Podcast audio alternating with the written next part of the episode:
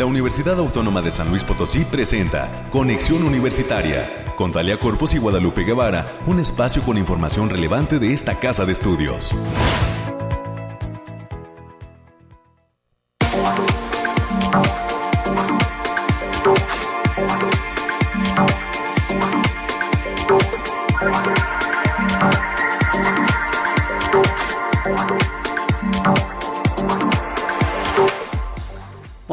San Luis Potosí, bienvenidas, bienvenidos a este espacio de conexión universitaria, martes 1 de marzo del 2022, prácticamente en el primer trimestre de este 2022, pisando ese primer día de este primer trimestre y pues comenzarán los indicadores. En materia económica, cómo va precisamente el bolsillo de todos los ciudadanos. Hay pues muchas expectativas también en torno a este 2022 con todo lo que viene pasando con la pandemia y en eh, eh, cuestiones económicas. Hoy estaremos platicando en este espacio de conexión universitaria. Por supuesto, gracias por estar pendientes de esta frecuencia del 88.5 de FM, del 11.90 de AM y en el 91.9 de FM en Matehuala. Gracias a todo el altiplano por estar en sintonía de la frecuencia universitaria. Quédese con nosotros. En este espacio de una hora tendremos los detalles del clima, precisamente la información COVID y las noticias universitarias. Ya está lista mi compañera América Reyes con toda la información de lo que acontece en esta casa de estudios. Estaremos platicando de una convocatoria que está abierta en la Facultad del Hábitat. Hasta allá nos vamos a enlazar con la doctora Juana María Miranda Vidales. Ella es coordinadora del Instituto de Investigación de Posgrado de allá de la Facultad del Hábitat.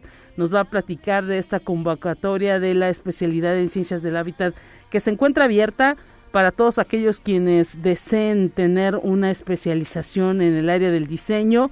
Más adelante tendremos todos los detalles y los requerimientos que se están otorgando, cuál será también el tiempo de apertura de esta convocatoria y del proceso de selección de los aspirantes. Tendremos esa información en unos minutos más. También estaremos platicando con la maestra María de Lourdes Alejandra Miranda Herrera y con una estudiante de la Facultad de Enfermería y Nutrición. Nos van a platicar de las actividades que está llevando a cabo, planeando la Facultad de Enfermería y Nutrición respecto al 8M. Se acerca el Día Internacional de la Mujer y cada facultad de esta universidad, cada campus está organizando una serie de actividades para sensibilizar respecto pues a la participación de la mujer en distintos ámbitos, por eso se le ha llamado el 8M y la Facultad de Enfermería y Nutrición no es la excepción en cuanto a las actividades que estarán organizando, tienen por ahí un concurso de fotografía que están preparando para toda la comunidad de esa entidad y eh, una serie de charlas, conferencias, ponencias y muestras eh, eh, pues de todo lo que tiene que ver con el arte también que estarán llevando a cabo dentro de esa entidad para conmemorar el Día Internacional de la Mujer. Tendremos los detalles de esas actividades más adelante. También estaremos pues teniendo en esta ocasión, le tendremos preparado un resumen de la información nacional que pasa en otras instituciones de educación superior, en otras universidades, al respecto de la investigación y también pues de las cuestiones administrativas que se están llevando a cabo y tendremos un resumen de ciencia, cómo van los avances en materia tecnológica y de desarrollo. Llama mucho la atención en estos temas de ciencia cómo pues distintas plataformas que se dedican al manejo de información están pues ahora sí que en, también metidas en este asunto de la guerra Rusia-Ucrania y están bloqueando algunas formas de intervención que tienen eh, pues empresarios y personas de esos países, tanto de Rusia como de Ucrania.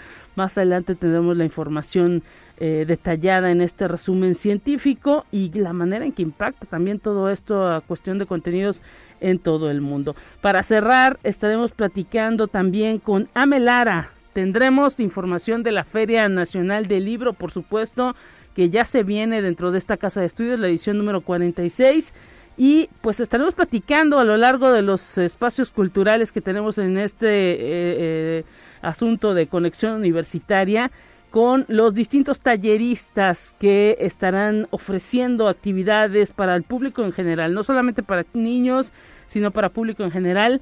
Hay que decir que es, toda esta actividad la organiza la División de Difusión Cultural de nuestra Casa de Estudios.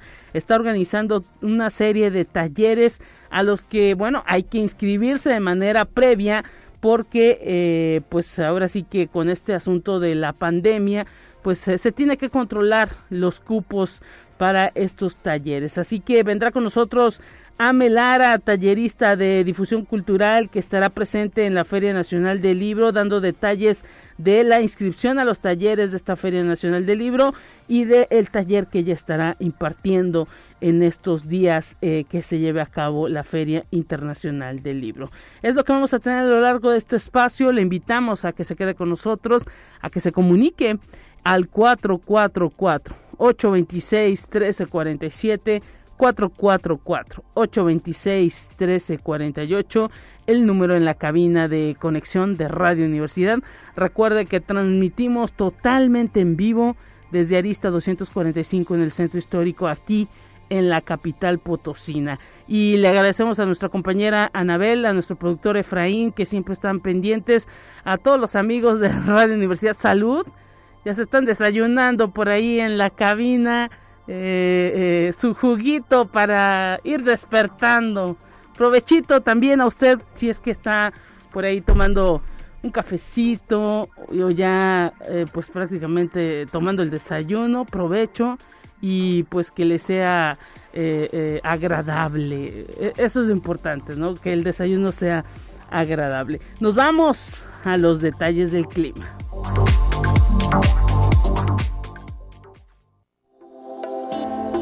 Aire, frío, lluvia o calor. Despeja tus dudas con el pronóstico del clima.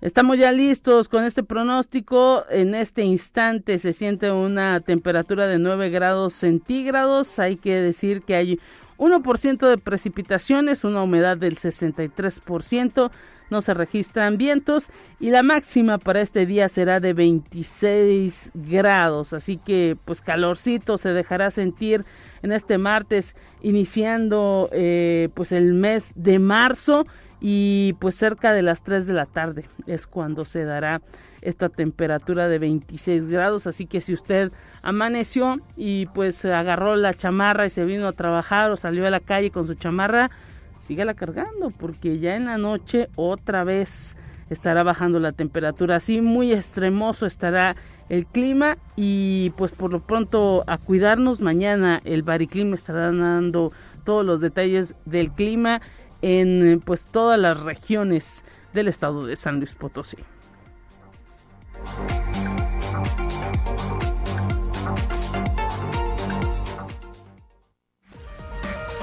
Lo más relevante del reporte COVID-19.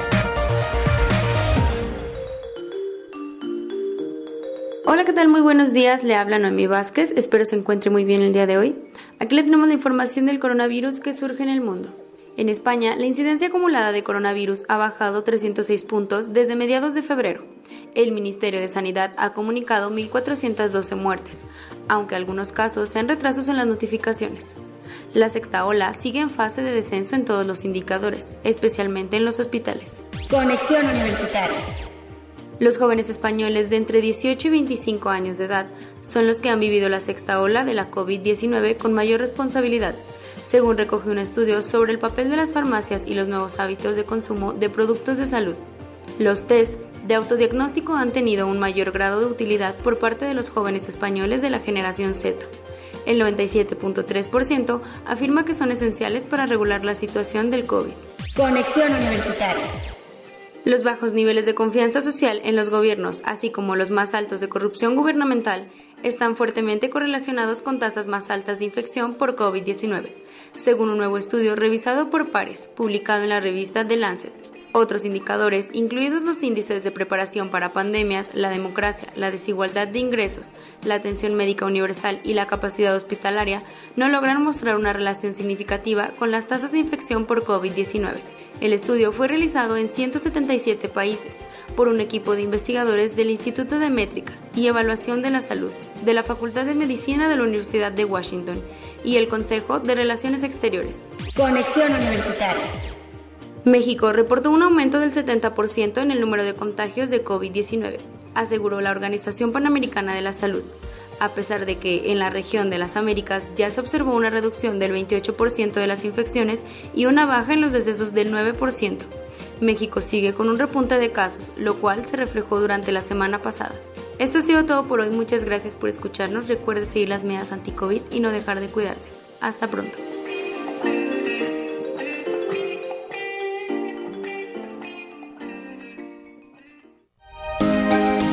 Escucha un resumen de Noticias Universitarias.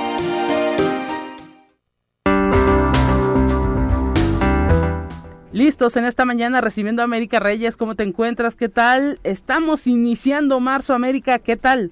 Así es, ya vamos iniciando, ya vamos por el tercer mes del año y ya y, también hay que decir que durante este mes precisamente se van a llevar a cabo un sinnúmero de actividades en todas las entidades académicas con motivo del 8M este y que hay que y hay que decirlo también no, no solamente es ese día sino que es siempre y sobre todo eh, todas esas actividades que van encaminadas a visibilizar la, la violencia que se que vive la mujer en los en diferentes ámbitos.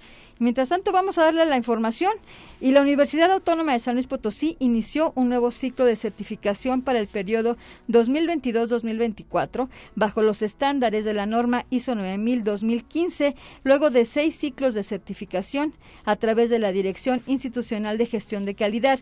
La auditoría externa se llevará a cabo de manera virtual hasta el 4 de marzo recibiendo auditores del Instituto Mexicano de Normalización y Certificación AC, quien está integrado por la licenciada Claudia García Mendoza, quien es auditora líder, y la auditora, la ingeniera Itziel Cuevas Galeana. La revisión y evaluación será en 47 procesos. Y los doctores Sergio Rosales Mendoza, Mauricio Comas García y Omar González Ortega, quienes son científicos que están desarrollando la vacuna este, para el SARS-CoV-2 del agua CLP y esto se está llevando a cabo en el Centro de Investigación en Ciencias de la Salud y Biomedicina, el CICSAF, informaron que ya cuentan con la plataforma de producción del fármaco y detallan que la siguiente etapa, que es financiada por CONACID, de hecho toda la investigación así desde que inició hace dos años ha sido financiada por el CONACID. Esto va a consistir en evaluar esa proteína en ratones de laboratorio para conocer la efectividad a ese nivel. Mira, América, ahí es importantísimo decir que pues es un gran esfuerzo, ¿no? Que están haciendo los investigadores, los científicos de esta universidad en cuanto a este desarrollo de esta vacuna. Sabemos que a nivel nacional pues está hablando de una vacuna denominada Patria y está causando muchísimo revuelo. Sin embargo, pues bueno, aquí en provincia se alza la mano y hay que señalar que algunos expertos en materia de investigación, no solamente de salud, sino prácticamente de todas las áreas, han estado detallando que pues son esfuerzos muy valiosos los que se llegan a hacer desde provincia porque pues es muchísimo talento con que cuenta esta universidad y por supuesto esta sociedad, el, pueblo mexicano, digámoslo así, para pues estar ofreciendo alternativas para paliar esta pandemia y ojalá, ojalá que cristalice porque pues prácticamente se necesita que no estemos pues gastando muchos recursos importando, al contrario, cada vez se requiere mayor participación de los expertos y pues están alzando la mano estos tres investigadores de esta casa de estudios. Ojalá que sea para bien y que pronto pues pueda llamar la atención, ¿no? De las farmacéuticas, de los que pueden aportar más recursos para que esto avance más rápido. Sí, ellos también lo señalaron que ellos empezaron a trabajar desde el inicio de la pandemia, desde hace dos años se dieron a la tarea eh, de conjuntar también un equipo, porque no son no son solamente ellos tres, ellos lo, dijeron en entrevista. Este es un gran equipo el que está trabajando en, en instalaciones que se está, que ya las instalaciones ya estaban, pero no tenían muchos los, los, los insumos y todo el conocimiento que se que se tiene que tener para ir manejando esta, esta vacuna, que también hay, que mencionarlo, este, eh, una de sus virtudes es precisamente que puede ser para diferentes tipos de variantes del SARS-CoV. Eso es, es, algo muy interesante y hay que tener paciencia. Así es, y pues por lo pronto ya empiezan las etapas de prueba, al menos en animales, ¿no? Exactamente, ya el próximo año esperemos que ya sea ya en etapas clínicas, ya en hospitales y ya.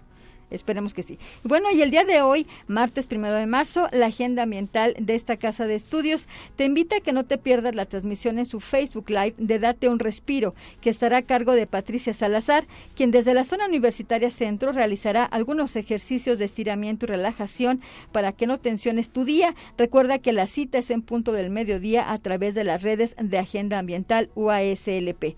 Y la Universidad Autónoma de San Luis Potosí, a través de la Secretaría de Difusión Cultural, tiene el agrado de invitar a la conferencia Imagen en Movimiento, Migración en San Luis Potosí, Historia y Actualidad, que será impartida por el doctor Saúl Hernández en el marco de la exposición fotográfica Migración. La cita es en el Centro Cultural Caja Real este jueves 3 a las 18 horas. Y la División de, de, de Servicios Estudiantiles le recuerda a la comunidad de esta casa de estudios que continúa con la campaña permanente Tapízate el Corazón, en colaboración con el Banco de Tapitas AC, ya que busca recolectar al menos una tonelada de tapitas PET para apoyar a pacientes con cáncer menores de 21 años. Con el reciclaje de las tapitas se logra cubrir de 3 a 8 dosis de medicamentos para quimioterapias. Pueden dejar sus tapitas en zona universitaria poniente, en la caseta de vigilancia que se encuentra en Niño Artillero, esquina con Fray Alonso de la Veracruz, y en el edificio de servicios integrales, primer piso, o en la dirección de tu facultad. Y la Facultad de Ingeniería invita a su seminario del área mecánica eléctrica que organiza el tercer panel de egresadas en donde cinco profesionales destacadas y que se desempeñan profesionalmente en la industria hablarán de sus experiencias ante estudiantes del área. El evento se llevará a cabo en el auditorio de la entidad en la zona universitaria poniente este 10 de marzo en punto de las 18 horas y el Centro de Salud Universitario realiza su campaña permanente de pruebas rápidas de VIH y sífilis con, sin costo alguno y esto va dirigido al público en general. Se llevarán a cabo en un horario de 8 a 13 horas. Las y los interesados pueden generar su cita al teléfono 44 48 26 23 66 y 67 en las extensiones 55 64 y 55 97 o bien pueden mandar un correo a centro.salud Pues ahí está América, todos estos servicios, algunos que se están otorgando de manera gratuita por parte del Centro de Salud Universitario. Ojalá que la sociedad pueda aprovechar y también que conozcan, ¿no? Prácticamente las instalaciones. Hay ya en este centro de salud universitario todo eh, una buena cantidad de personal que eh, capacitado totalmente para atender a toda la población que pueda llegar a requerir algún servicio. Y pues que consulten sus teléfonos, sus redes, también ahí en Facebook lo encuentran como Centro de Salud Universitario. Y eh, pues podrán acceder a una serie de servicios con costos pues ahora sí que más bajos que eh, en eh, el mercado eh, común de cuestiones de análisis, ¿no? Sí, y recordarles que no solamente es, es el servicio para la entidad este, universitaria, sino también para público en general. Y pueden este, atenderse desde odontología, psicología, entre otros múltiples servicios, análisis clínicos también. Claro que sí. Muchísimas gracias América y pues que mañana te vuelvan a escuchar, ¿no? Hay todavía muchas actividades que quedan en el tintero. Así es, todavía nos quedamos con poquito, pero ya nos escucharemos mañana. ser. Gracias, hasta pronto. Mañana escucha a mi compañera América Reyes nuevamente con toda la información de la Universidad Autónoma de San Luis Potosí. Nos vamos con más en esta mañana.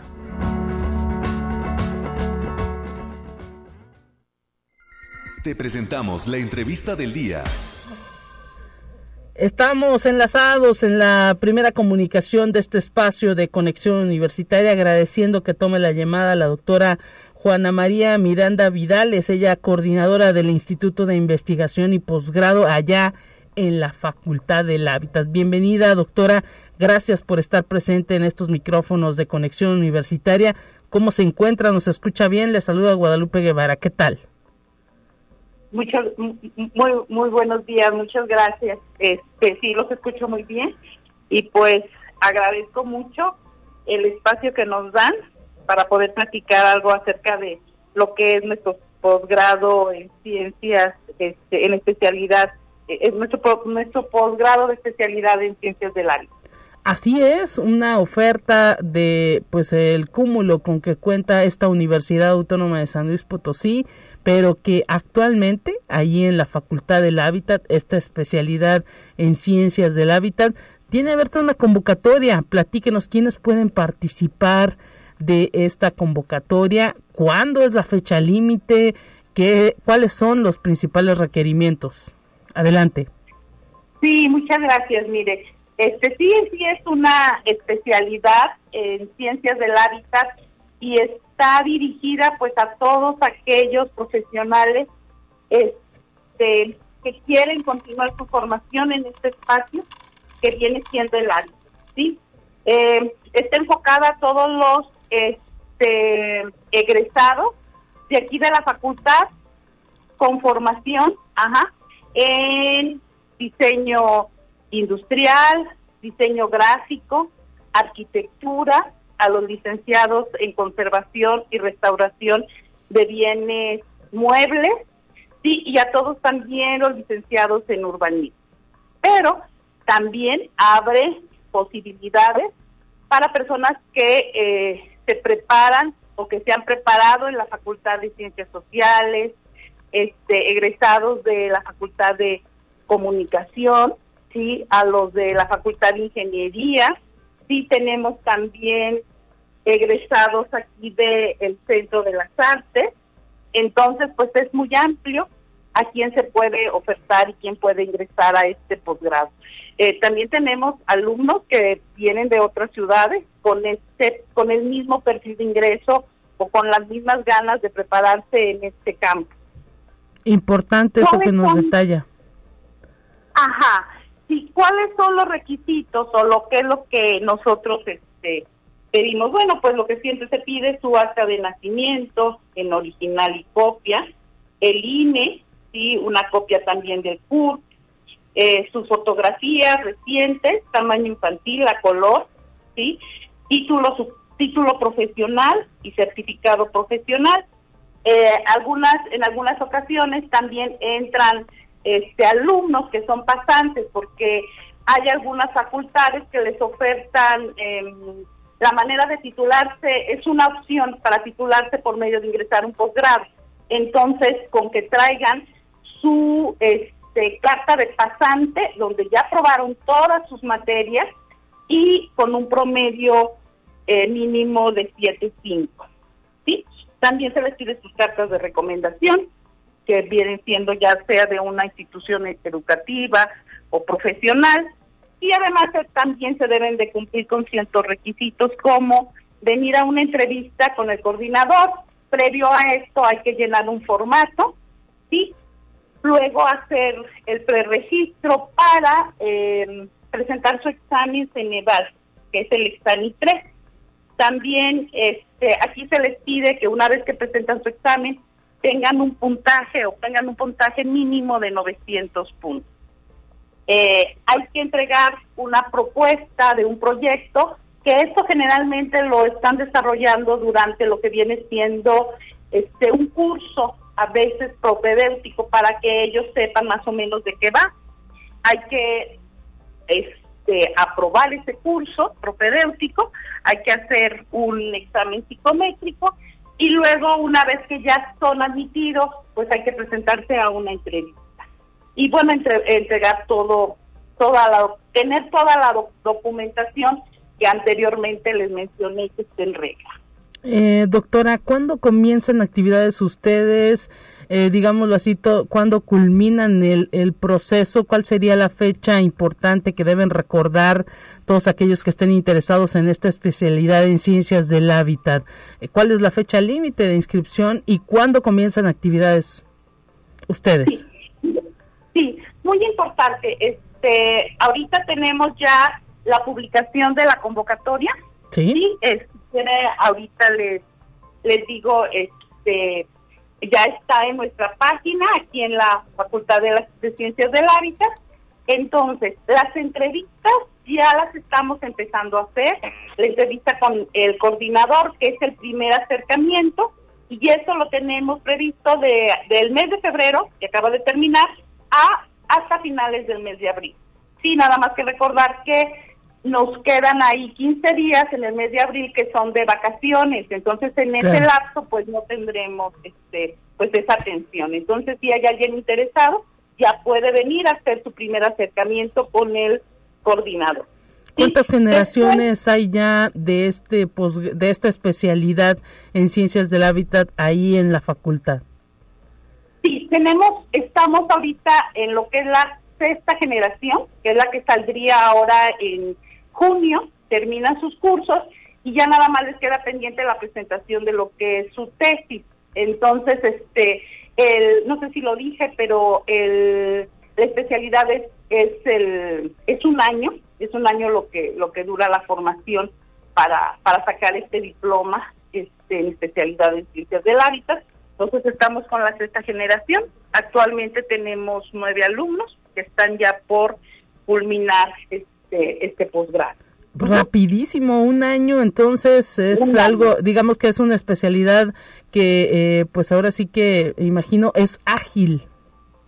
Es rápida, sí, es muy práctica porque incluso el alumno puede hacer una estancia de seis meses y se está trabajando de manera coordinada o sea, va al, al lugar, este, pues ya sea una empresa o algún centro este, donde esté desarrollando su proyecto, porque es un proyecto aplicado, y ya entonces es un proyecto profesionalizante que va enfocado a resolver un problema en particular. Entonces, este, lo hace de una manera, eh, va, asiste al, al lugar donde está haciendo su estancia y a la vez toma algunos cursos aquí en lo que es la facultad. También se le asesora durante todo este tiempo para el desarrollo de su tesis, para poderse titular. Sí, es, es corto, o sea, es un año. Y además, bueno, pues con la ventaja que cuenta con este, una beca, porque el posgrado está dentro de el PNPC, sí, que es el Entonces, que cuenta con una beca del CONACYT pues es una gran ventaja. ¿A dónde se dirigen quienes pudieran estar interesados en esta especialidad en ciencias del hábitat? ¿De algún teléfono, algún correo, alguna página de internet? Platíquenos antes de que se nos acabe el tiempo. Muy bien, sí. Mire, puede solicitar informes directamente con la señorita Claudia Mosqueda, sí, a los teléfonos 44 48 26 23 12 puede ser de 12 al 15, ¿sí? Sí. Y con las extensiones 68, 32 y 68, 34. Si lo hace a través de nuestra página es www.habitat.uaslp.mx diagonal IPP IIP. Si quiere lo repito porque creo que para que no haya confusión, www.habitat.uaslp.mx diagonal I I P. Perfecto. Con ella se contactan y ella les da informes y ya les dice sobre la cita que tienen que hacer con su coordinador. el eh, nombre del coordinador este que está ahorita encargado de este posgrado es el doctor Juan Carlos Aguilar Aguilar.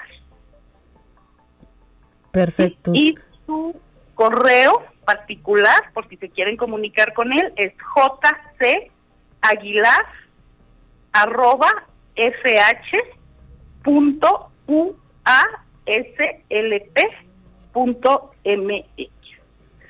Pues perfectamente, perfectamente, doctora Juana María Miranda Vidales, ahí las maneras en que pues se pueden comunicar y estar en contacto para que pues accedan a este Instituto de Investigación y Posgrado que oferta esta especialidad en ciencias del hábitat. Y, hay que decir que a través también de www.uslp.mx pues está en la sección de agenda colocando esta todo el cartel que promueve esta convocatoria que tiene la especialidad en ciencias del hábitat. Eh, no sé si le gustaría agregar algo, doctora. Pues nada más que con gusto estamos aquí para recibirlos. Aquí nos encontramos este, ya en las instalaciones de la Facultad de Ciencias del Hábitat, en el Instituto de Posgrado de Investigación, y al que venga con gusto le damos cualquier información, todo lo que requiera saber y los requisitos que necesita para poder ingresar. Nos, nos daría mucho gusto atenderlos. Aquí estamos. Gracias. Muchas gracias, doctora Juana María Miranda Vidales, coordinadora del Instituto de Investigación y Posgrado de la Facultad del Hábitat, y ya lo escuchó usted, abierta la convocatoria para la especialidad, un año ahí en la especialidad de Ciencias del Hábitat. Un abrazo para todos, hasta pronto. Igualmente, muchas gracias, hasta pronto. Nos vamos a la pausa corriendo en este espacio, volvemos con más.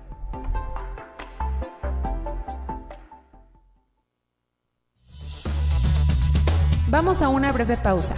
Acompáñanos. Conexión Universitaria ya regresa con más información. Te presentamos la entrevista del día. Estamos de regreso en Conexión Universitaria. Gracias a la gente que está comunicándose al 444-826-1347, 444-826-1348. Recibimos a la maestra María de Lourdes Alejandra Miranda Herrera, docente allá en la Facultad de Enfermería y Nutrición. Bienvenida maestra, gracias por estar con nosotros enlazada. En unos minutos más vamos a tener también la participación de la consejera alumna allá de la Facultad de Enfermería y Nutrición para que nos platiquen de eh, todas las actividades rumbo al Día Internacional de la Mujer que aquí en la universidad se han denominado rumbo al 8M. ¿Cómo se encuentra, maestra? Gracias por tomar el enlace. Le saluda a Guadalupe Guevara. ¿Qué tal? Hola, buenos días, Guadalupe. Muy bien, muchas gracias. Y pues platíquenos qué es lo que han estado eh, detallando para eh, pues eh, llevar a cabo dentro de la Facultad de Enfermería y Nutrición en estas actividades rumbo al 8M. Este, sí, Mira, fíjate que las actividades van a estar divididas en dos rubros. Una parte que es como toda la cuestión un poco más académica y en esta parte vamos a tener conferencias y un conversatorio. La primera conferencia la vamos a tener el día de hoy a las diez y media de la mañana y es sobre derechos sexuales y reproductivos, ¿no? O sea, haciendo como ese énfasis de la importancia que tiene para las mujeres el poder apropiarse de su cuerpo y de sus derechos. Eh, la siguiente actividad que tenemos como en esta cuestión académica es un conversatorio el día jueves a las 7 de la tarde que se va a transmitir por Facebook y el conversatorio habla sobre la violencia obstétrica y la despenalización del aborto como estas deudas pendientes que se tiene desde el sector salud para las mujeres y la última conferencia que tendríamos sería el 8 de marzo sobre la salud mental Sí. Eh, y el género, eh, destacando un poquito esta parte de autocuidado. Después, en las actividades que tenemos de manera cultural se planean dos. Una es montar un museo de tolerancia en donde se vean y pues visibilizadas las violencias que sufren eh, las pues la comunidad, ¿no? Tanto estudiantes como administrativas como docentes. Este se montará el día lunes 7 de marzo y estará visible hasta el 8 de marzo en los pasillos de la facultad. Y también se tiene planeado realizar un taller de eh, memoria que se realizará muy probablemente el 9 de marzo. Interesantísimas todas estas actividades. ¿Quiénes participaron en la planeación? Platíquenos un poco de eso. Este, la planeación está hecha por un comité.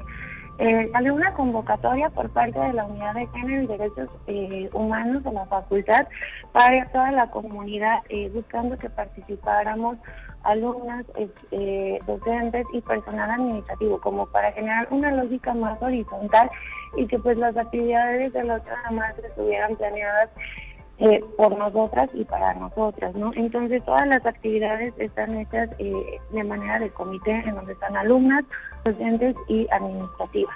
Es decir, que las mujeres eh, en concreto eh, pues se pusieron a dialogar sobre los temas, a decidir cuándo y dónde iban a ir eh, ciertas actividades y pues representantes de todas las los sectores ahí de la facultad fueron quienes tomaron las decisiones de estas actividades.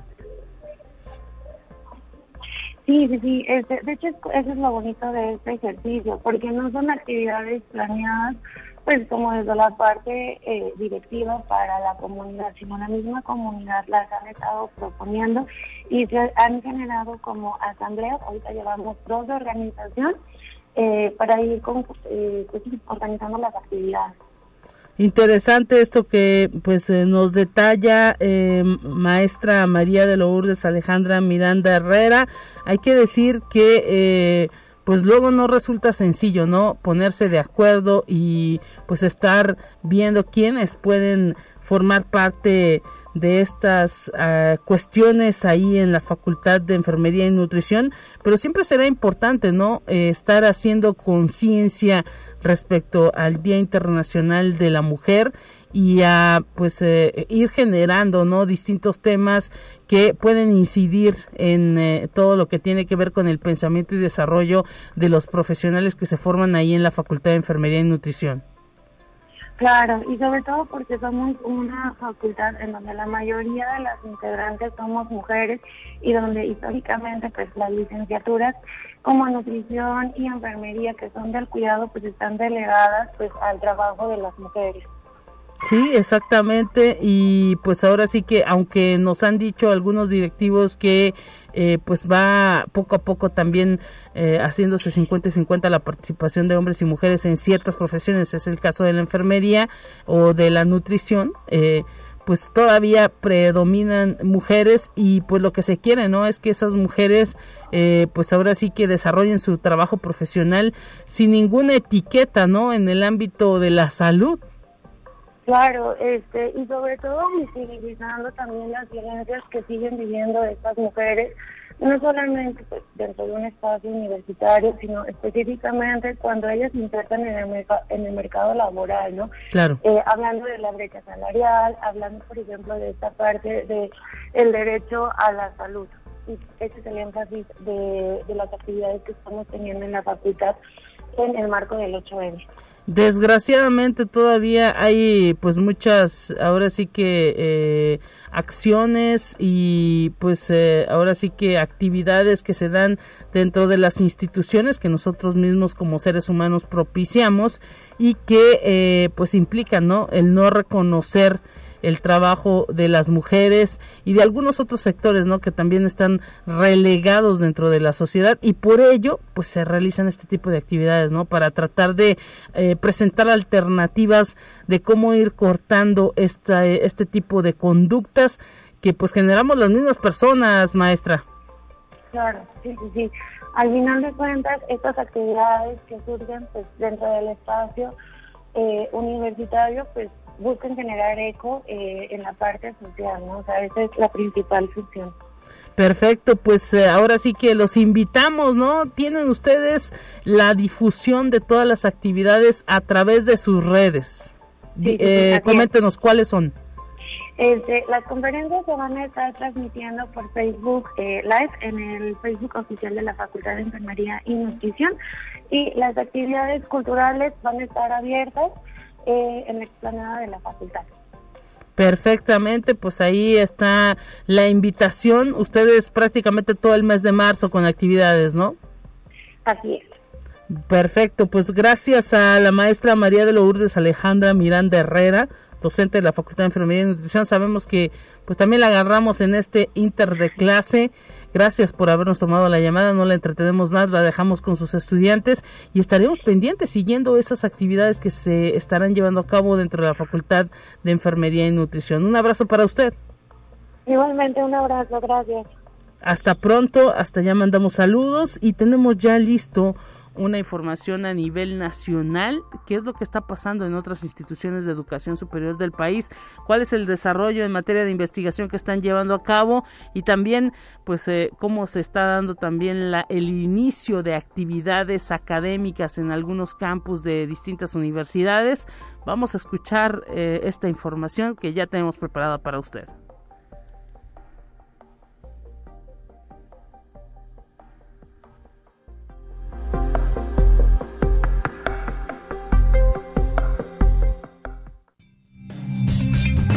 Entérate qué sucede en otras instituciones de educación superior de México.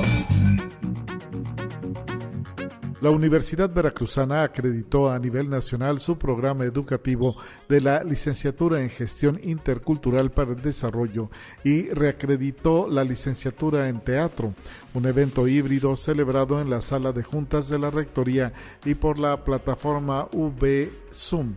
La entrega oficial de los reconocimientos fue liderada por el rector Martín Aguilar Sánchez y los respectivos titulares de los comités interinstitucionales para la evaluación de la educación superior, las CIES. La vigencia de la acreditación de estos programas educativos es el de noviembre de 2021 a diciembre de 2024. Conexión Universitaria. El papel de la mujer en la ciencia es fundamental, pues a lo largo de la historia han hecho grandes aportaciones en diversas áreas. Así lo comentó la doctora Suria Gisela Vázquez Morales, profesora de la Universidad de Guanajuato, quien ahora busca inspirar a sus estudiantes para que desarrollen todo su potencial. La doctora Suria está adscrita al Departamento de Biología de la División de Ciencias Naturales y Exactas del Campus Guanajuato de la Universidad de Guanajuato. Comentó que un claro ejemplo de grandes aportaciones a la humanidad es el de Marie Curie, la primera mujer en obtener el premio Nobel y la primera persona que recibió esta distinción en dos especialidades distintas. Conexión Universitaria. La Organización Mundial de la Salud estima que al menos 25% de la población presenta algún tipo de alergia, entre ellas la respiratoria es la más común.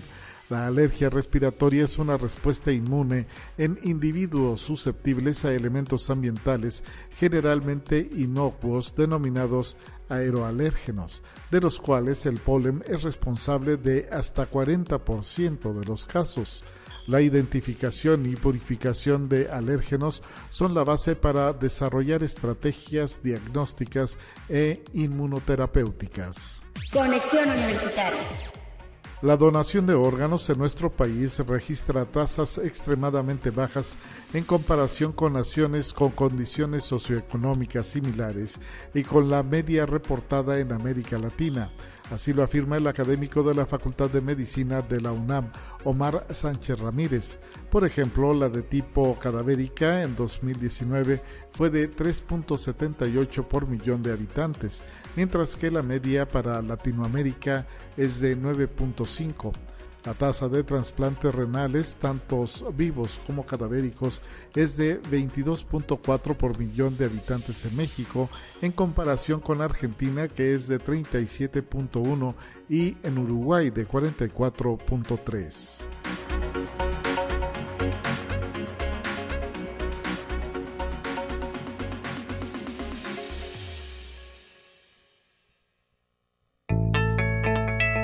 La UNI también es arte y cultura.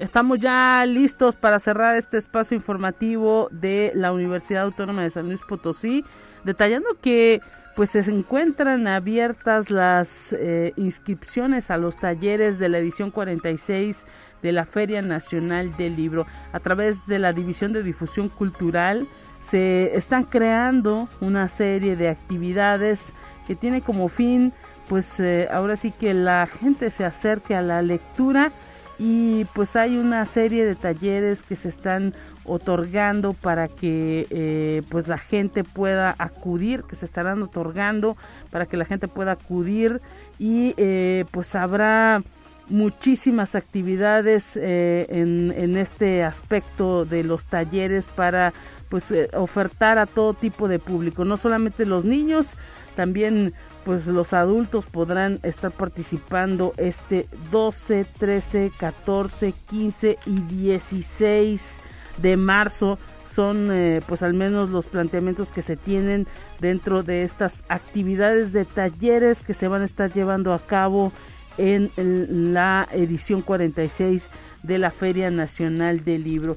Y bueno, eh, pues eh, tienen distintos títulos de palabras y en papel, taller de libro túnel, grabando creación de estampas en técnicas experimentales, eh, esta historia la escribes tú, y bueno, ahora sí que pues hay para todo tipo de edades, para todo tipo de público estos talleres. En esta ocasión tenemos a una de las talleristas presentes en estos micrófonos que nos va a hablar precisamente eh, a invitar, nos viene a invitar en estos micrófonos eh, pues eh, las actividades que ella estará realizando. Amelara, bienvenida, muchísimas gracias por estar presente en cabina, ya lista para esta edición de la Feria Nacional del Libro 2022, luego de pues dos años de asueto, que sí se extrañaba, ¿no? Esta feria y pues están ustedes listísimos, ¿no? Para ahora sí que con todas las medidas sanitarias llevar a cabo esta clase de actividades para eh, promover la lectura. Bienvenida, gracias por estar aquí. Muchísimas gracias por la invitación. Y sí, tienes razón, la verdad es que todos y todas ya extrañábamos la feria. Fueron dos años, o sea, pasaron dos años y una piensa que muy rápido, pero yo extrañaba al menos estar dando talleres con las personas, con la gente. Me acuerdo que este justamente el día que estábamos montando para presentar una obra fue cuando nos dijeron se pospone la feria hasta nuevo aviso. Entonces se nos apachurró el corazón, pero aquí estamos de regreso. ya totalmente renovado, ¿no? Porque pues muchos pasamos por esa enfermedad de COVID y pues empezamos a eh, primero a disfrutar de nuestra casa y de nuestro espacio al momento en que nos cortaron todas las actividades y nos fueron y nos metieron a nuestras casas pero luego pues llegó un momento en el que ya no queríamos estar, ¿no? Entre cuatro paredes, queríamos salir a la calle y encontrarnos con nuestros amigos y también acudir a los lugares a los que pues de manera común y cotidiana lo, lo, lo hacíamos. Éramos muy felices, dicen algunos compañeros por ahí, éramos muy felices y no sabíamos que, que lo éramos. Ahora pues por supuesto que eh, se tendrán estas actividades culturales con todas las medidas sanitarias, con cupos limitados, pero con todo el corazón y con toda la intención de promover esta lectura que tanto se necesita en nuestras vidas. Exacto. Y pues te cuento que yo voy a estar dando dos talleres en la feria. Adelante. Eh, son talleres dirigidos a jóvenes y adolescentes mayores de 15 años. Es decir, si ustedes tienen 40, 50, 60 años, pues también entran en, en este grupo. Y es un taller que es mi favorito, a mí me encanta y a las personas también les, les ha fascinado mucho que es un taller de libro túnel. Se llama De Palabras y en Papel. Y mucha gente, eh, como no lo ve físicamente ahora, pensará que es un libro túnel. Claro. Pues es un libro con un mecanismo de movimiento, con diferentes capas, diferentes páginas. Eh, que con el movimiento que tú le das causa el efecto de que las figuras o las páginas están conviviendo entre ellas. Wow. Entonces sí, es un proyecto bellísimo eh, y pues bueno, siempre viene acompañado de las historias que nos habitan, las personas van a elegir eh, qué elementos poner en esas páginas, qué contar con su libro túnel y el movimiento que quieran darle, este, son totalmente libres. Y hay otro taller que es de, de poesía. Sí y se llama justamente eh, No estamos en guerra, taller de poesía y libro pop-up. Muy, muy ad hoc, ¿no? Ahorita en este tiempo que desafortunadamente pues hay guerra en el mundo, bueno, se ha desatado una nueva guerra y, y pues también luego tenemos guerras internas, la pandemia nos hizo nos hizo este vivir guerras internas personales, guerras familiares, ¿no? También ahí peleándose todos conviviendo en una casa. Sí, justamente eh, ahora que lo mencionas de las guerras interiores, de eso habla este taller. Y con la poesía, que bueno, realmente las personas cuando escuchamos la palabra poesía, sentimos que no es para nosotras, no es para nosotros. pero la poesía está en todos lados y si nos ponemos cinco segundos a pensar, vamos a encontrar que todos los días tenemos encuentros poéticos, ¿no? Una sonrisa en la calle, un perrito que nos movió la cola, las nubes, esos, esos momentitos que, que, bueno, cuando decimos qué es la poesía e intentamos eh, expresar o definirla, ya salió un poema. Claro. ¿no? Es tan así y, y habla justamente de, de, lo que dices, de las guerras interiores, qué es lo que pasa conmigo, porque también estamos muy peleadas con sernos honestas a sí, nosotras sí, sí, mismas, ¿no? Entre todas las personas. Entonces, eh, a mí me encanta muchísimo trabajar con jóvenes y adolescentes, pero si ustedes en, en, casa o donde nos escuchan tienen 30, 40, 50, 60, 90 años y quieren entrar también, ustedes son parte del público de jóvenes y adolescentes mayores de 15 años. claro, sí, ahí no hay límite, ahora sí que el número pues eh, no, no, la numeración no tiene límite y el chiste es que tengan las ganas, ¿no? Estos van a ser presenciales los talleres, ¿dónde los van a llevar a cabo? ¿Qué horarios? ¿Y dónde inscribirse? Porque hay que apartar lugar, se acaban, se acaban los lugares. Claro, el taller del libro Túnel es el 12 de marzo a las ¿Sí? 4 de la tarde en el patio de la autonomía. Y eh, pues ustedes se pueden inscribir en al correo talleresculturales arroba uaslp.mx. Y esto lo pedimos porque, bueno, al menos en la universidad luego se tiene la experiencia de que no, voy a llevar a mi grupo completo al taller y pues luego si no te inscribiste, pues llegas y a lo mejor no puedes tener lugar o eh, pues se saturan los grupos claro. y pues ahora sí que tiene que estar cuidando también todo esto, ¿no? La cantidad de gente que está con ustedes. Exacto, el taller es a las 4 y termina a las 8. Y cuando ustedes se wow. inscriben, eh, les van a dar una pequeña lista de materiales que tienen que llevar. Hay algunos materiales que los vamos a cubrir nosotros y otros materiales que, que ustedes en casa. Son materiales muy sencillos realmente. Es un libro hecho de papel. Y en el taller de poesía no estamos en guerra. Este taller pues también es el 19 de marzo, también de 4 a 8 igual se inscriben en el correo talleresculturales@uaslp.mx y también les dan una pequeña lista de materiales que tienen que llevar para para ustedes mismos o mismas. Bueno, pues ahí está, que chequen todo esto a través de las redes, a través de la página de Cultura USLP en Facebook y eh, pues también a través de www.uslp.mx en la sección de agenda ya viene ese enlace a la página de la edición 46 de la Feria Nacional del Libro UASLP que está próxima a comenzar.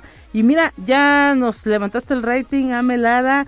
Te habló Karina Bustamante, llamó a la cabina, dice ah. felicita a Conexión y por supuesto a Melara. Y también la señora Marta Tinajero eh, nos manda un abrazo técnico a todo el equipo de Conexión y a Melara. Gracias Muchas a la gente gracias. que se está comunicando a la línea telefónica en cabina.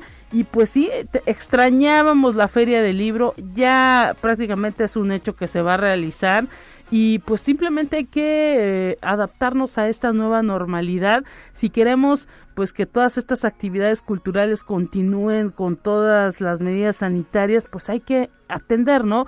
En la puerta se estará tomando la temperatura y pues se estará restringiendo también eh, el cupo de los distintos talleres. Lo importante es ser ordenados, apartar nuestro lugar, ya nos diste el correo y pues que no lo piensen, ¿no? Que acudan Exacto, y sí, sí. pues a consumir la lectura, ¿no? Eh, son talleres que a lo mejor eh, uno escucha y dice, ay, no, va a ser un libro, ¿no? Sentarme a, a pintar.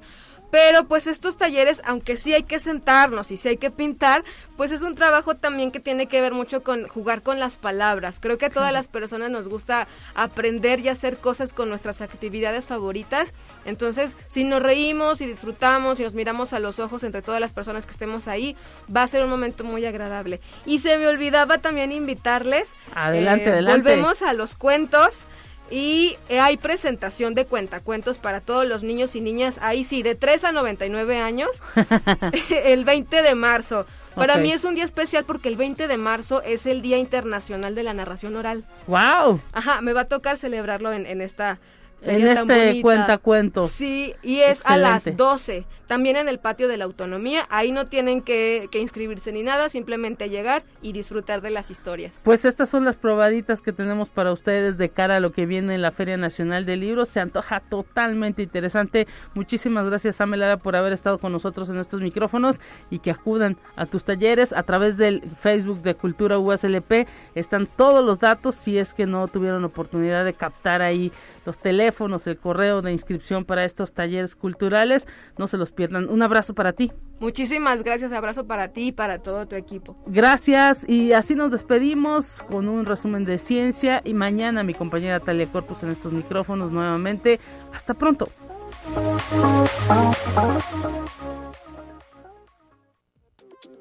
Así avanza la ciencia en el mundo. Descubre investigaciones y hallazgos que hoy son noticia.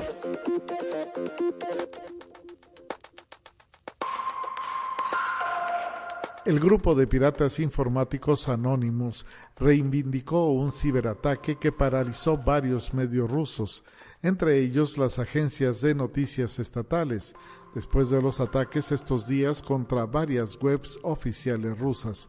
Durante varios minutos, las páginas de las agencias TASS y RIA Novosti, del diario Komersat, del periódico Pro Kremlin Izvestia y de la revista Forbes Rusia mostraban un mensaje en el que se pedía poner fin a la invasión rusa de Ucrania. Conexión Universitaria. YouTube prohibió que el medio de comunicación estatal ruso RT y otros canales rusos reciban dinero por anuncios que se publiquen en sus videos, similar a una medida tomada por Facebook después de la invasión a Ucrania. Citando circunstancias extraordinarias, YouTube dijo que estaba deteniendo la capacidad de varios canales para monetizar, incluidos varios canales rusos afiliados a sanciones recientes, como las de la Unión Europea. La publicación de anuncios está controlada en gran medida por YouTube. Conexión Universitaria. Tras las recientes sanciones impuestas por Occidente contra el Banco Central de Rusia, el Bitcoin registró un alza de casi 10%, cotizándose en más de 41.500 dólares. Asimismo, el Ethereum, que también estaba a la baja, pasó a positivo y se cotiza en más de 2.800 dólares, con un incremento de 8%. La reacción del mercado de las criptomonedas frente a la escalada entre Rusia y Ucrania había marcado inicialmente una fuerte tendencia a la baja en medio de una huida de los inversores en activos riesgosos hacia opciones más seguras. Conexión Universitaria la Casa Christie's anunció que en mayo próximo sacará a subasta una instantánea del artista estadounidense Emanuel Radnitsky, más conocido como Man Ray, por lo que se espera recaudar entre 5 y 7 millones de dólares. De hacerlo, se convertirá en la fotografía más cara Se trata de Le Violon d'Ingres de 1924, una imagen de la espalda desnuda de la amante de Man Ray, Alice Ernestine Prin, conocida como Kiki de Montparnasse. Fue tomada en blanco y negro y sobre ella el artista dibujó las dos aberturas de un violín.